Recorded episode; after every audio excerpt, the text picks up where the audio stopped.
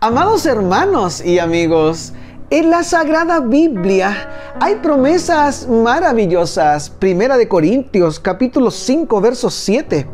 Limpiaos pues de la vieja levadura, para que seáis nueva masa, como sois sin levadura, porque nuestra Pascua, que es Cristo, ya fue sacrificada por nosotros.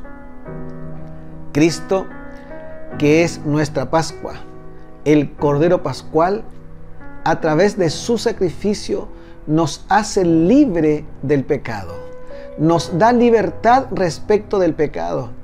Y lo que está pasando aquí en la iglesia es que hay algunas situaciones de inmoralidad. Y el apóstol Pablo claramente les dice a los cristianos, por favor, no vuelvan atrás, ustedes son nuevas criaturas. Ustedes han sido librados por el sacrificio de Cristo en la cruz.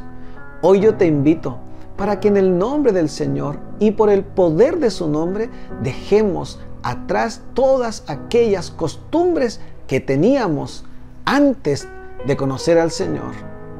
Cristo, nuestra Pascua, nos ha librado del pecado. Y recuerda, primero Dios